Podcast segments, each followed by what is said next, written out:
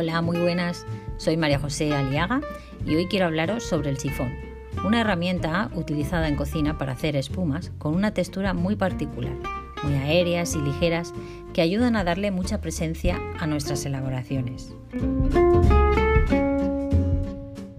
Actualmente se encuentra presente en casi todas las cocinas, pero ¿sabéis quién lo inventó?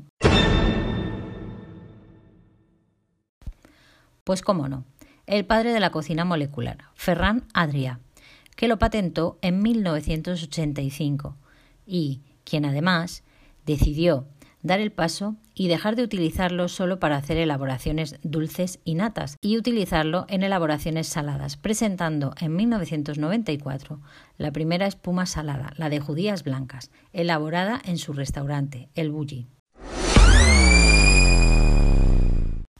Pero empecemos por ponerle nombre a las cosas. ¿Qué es una espuma? Hacer una espuma es introducir burbujas de gas en una elaboración más o menos líquida, independientemente de su sabor y temperatura. La espuma, por tanto, se genera a partir de una capa de líquido que enclaustra vapor o gas y presenta dos fases, la continua, que sería la fase líquida, y la dispersa, que se produce al introducirle el gas. Para su funcionamiento hay que introducir unas cargas comercialmente preparadas que contienen una mezcla de gases, en concreto oxígeno, óxido nitroso y dióxido de carbono. El óxido nitroso es poco soluble en agua, pero se disuelve fácilmente en grasa, es decir, que es liposoluble. Además, frena el crecimiento de las bacterias y no oxida los alimentos. Por contra, el dióxido de carbono es hidrosoluble, tiende a subir a la superficie y cuando presionamos el sifón sale muy despacio, haciendo un efecto efervescente. Hay dos elementos imprescindibles para obtener una espuma. Uno de ellos es la presión, que es la magnitud que relaciona una fuerza con una superficie, y precisamente para ello utilizamos el sifón, ya que al introducir la carga, el gas se comprime y ejerce presión sobre el líquido que es incapaz de comprimirse, por eso, cuando la espuma sale del sifón, donde la presión atmosférica es menor, el gas disuelto en el líquido aumenta de volumen y la hace crecer. Siempre debemos tener en cuenta que no se debe rellenar el sifón más de tres quintas partes, precisamente por esto, porque hay que dejar espacio para el gas. El otro elemento indispensable es el espumante, que facilita la generación de la espuma y permite además que permanezca estable en forma y en tiempo. Existen varios tipos de espumante, como puede ser la grasa. A partir de una emulsión de agua y grasa se pueden generar espumas muy interesantes. La encontramos presente de manera natural en la nata o en el foie, pero también podemos forzarla utilizando emulgentes en pasta con el almidón o con la fécula, que se encuentran presentes en los tubérculos y los cereales principalmente, porque al hidratarse los granos de almidón se hinchan y retienen las burbujas de gas introducidas en la preparación, retrasando además el escape del aire, aunque no llega a retenerlo completamente. Otro espumante sería el huevo, que se puede utilizar tanto en frío como en caliente. El resultado dependerá del líquido o la grasa que lo acompañe. El huevo se puede usar entero o por separado las claras o las yemas, pero por seguridad alimentaria normalmente pasteurizados. Precisamente si utilizamos huevo en nuestras elaboraciones calientes, deberemos llevar cuidado de no sobrepasar los 65 grados al baño María, para que no se coagulen las proteínas del huevo, mientras que en el resto de preparaciones podríamos subir la temperatura del baño María a 75 grados. Por último, las gelatinas, que tienen un comportamiento muy similar a los huevos, pero con la característica particular de que al enfriar retienen tanto el líquido como el gas en el que está disuelta. Con ella solo podríamos preparar espumas frías, ya que si calentásemos la gelatina perdería la estructura de gel, dejando por tanto escapar el gas y el aire. Podemos generar diversas texturas con el sifón. No hay por qué quedarse con las espumas más espesas tipo mousse, sino también se pueden hacer elaboraciones más fluidas como cremas o más líquidas como salsas ligeras y sopas.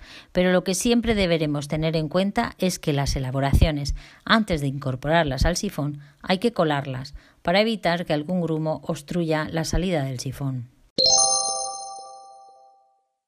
Algún ejemplo de receta con almidón podría ser la espuma de bechamel, con una consistencia tipo mousse, para la que utilizaríamos igual cantidad de mantequilla que de harina, por ejemplo 40 gramos, haciendo un rux, es decir, desharíamos la mantequilla en la sartén y le añadiríamos la harina para que se tostase. Cuando esto tomase color, poquito a poco iríamos incorporando la leche y también le añadiríamos un poco de nuez moscada y sal al gusto. Con fécula podríamos elaborar una espuma de patata que tiene una textura más cremosa.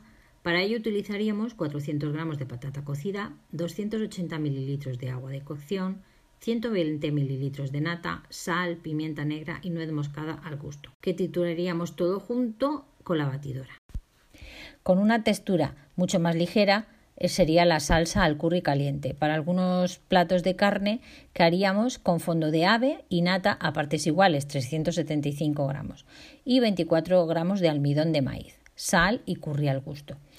Primero disolveríamos la fécula, el almidón de maíz, en una parte de caldo, pero en frío, mientras que se calienta el resto del fondo junto a la nata. Volcaríamos el preparado sin grumos en el cazo, lo condimentaríamos y calentaríamos hasta los 75 grados.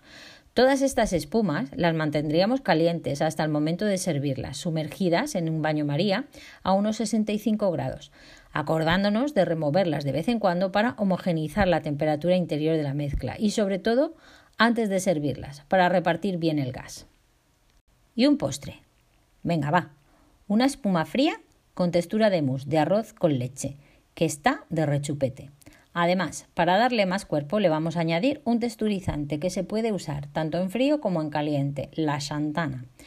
Primeramente elaboraríamos un arroz con leche clásico, hirviendo 375 gramos de leche con 75 gramos de arroz y los aromatizantes al gusto. Normalmente dos semillas de cardamomo, una ramita de canela, corteza de limón o naranja y a última hora, para que no se caramelice, le añadiríamos los 120 gramos de azúcar, manteniéndolo a fuego moderado, sin dejar de remover, hasta que el arroz esté cocido. Trituraríamos la mezcla con la batidora, habiendo quitado los aromatizantes, claro, y dejando una textura muy finita, a la que añadiríamos 0,5 gramos de santana, este tipo de crema la mantendríamos en frío, sobre unos 4 grados hasta el servicio, e igualmente la iríamos removiendo de vez en cuando. En cuanto a las espumas con grasas, podríamos hacer con textura de mousse la clásica espuma de nata, con 750 mililitros de nata, con el 35% de materia grasa, eso sí, y 150 gramos de azúcar a la que podríamos añadirle algún aromatizante si quisiéramos, como sirope de fresa, café en polvo, chocolate, para darle otro sabor. Para elaborarla calentaríamos una mínima parte de nata en la que desharíamos el azúcar y el aromatizante en caso de ponerlo y tras colar la mezcla la reservaríamos en frío hasta el servicio. Otra espuma con textura de mousse muy recurrida para acompañar frutas como las fresas es la espuma de yogur y la elaboraríamos igual que la de nata, pero con 100 mililitros de nata, 500 mililitros de yogur y un poco menos de azúcar, 100 gramos. Una textura más cremosa sería la espuma de coco, que haríamos con 200 mililitros de nata, acuérdate siempre con el 35% de materia grasa, porque es lo que le va a proporcionar estructura, el doble de leche de coco, es decir, 400 gramos, y 100 gramos de azúcar. O si lo que te gusta es el sabor a café, pues podríamos hacer la espuma de café, que llevarías 375 mililitros de nata, igual cantidad de leche entera, 75 gramos de azúcar y 15 gramos de café soluble. Para estas espumas procederíamos igual que con la espuma de nata. Calentaríamos la mínima parte de leche, unos 100 mililitros, para disolver el azúcar. Y una vez disuelto, colaríamos, mezclaríamos con el resto de la preparación y llevaríamos al frío hasta el servicio.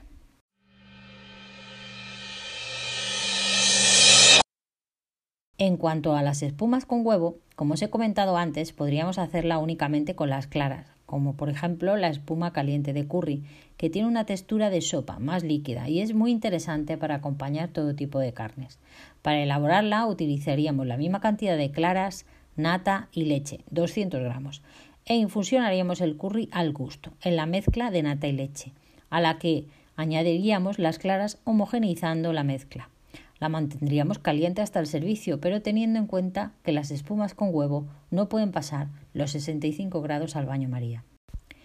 La espuma de merengue suiza, riquísima, tiene una textura cremosa. La haríamos con igual cantidad de azúcar que de claras, 150 gramos. Disolveríamos el azúcar con las claras al baño María, llevando la mezcla hasta los 55 grados. La cargaríamos en el sifón y la reservaríamos en frío hasta el servicio, muy sencillito. ¿Y con el huevo entero? Pues podríamos elaborar una mousse de sabañón, muy interesante para acompañar frutas o una tarta tipo Campbell, en lugar de la típica crema inglesa. Para hacerla usaríamos 220 gramos de azúcar, 210 gramos de yema y 120 gramos de claras.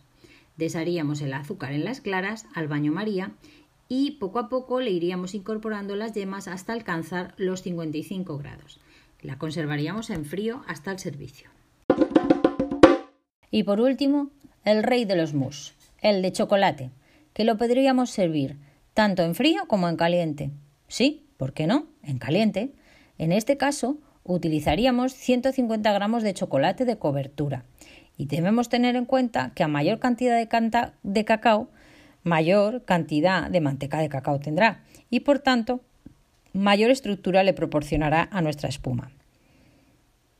También necesitamos 200 gramos de leche y 200 gramos de clara. Llevaríamos la leche a ebullición y tras retirarla al fuego le añadiríamos el chocolate troceado, removiendo hasta que se derritiese. Añadiríamos después las claras poco a poco hasta que se integrasen completamente. Si quisiéramos servirlo en frío, pues colaríamos la mezcla, como todas las anteriores, para que evitar que se quedase algún grumito que pudiera obstruir la salida del sifón. Y lo llevaríamos al frío, acordándonos de removerlo de vez en cuando.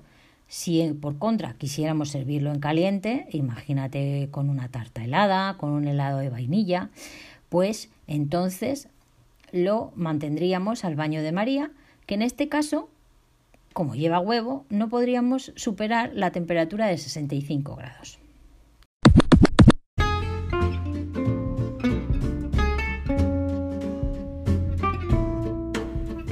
Existen varios formatos de sifón, de 250 y de 500 mililitros.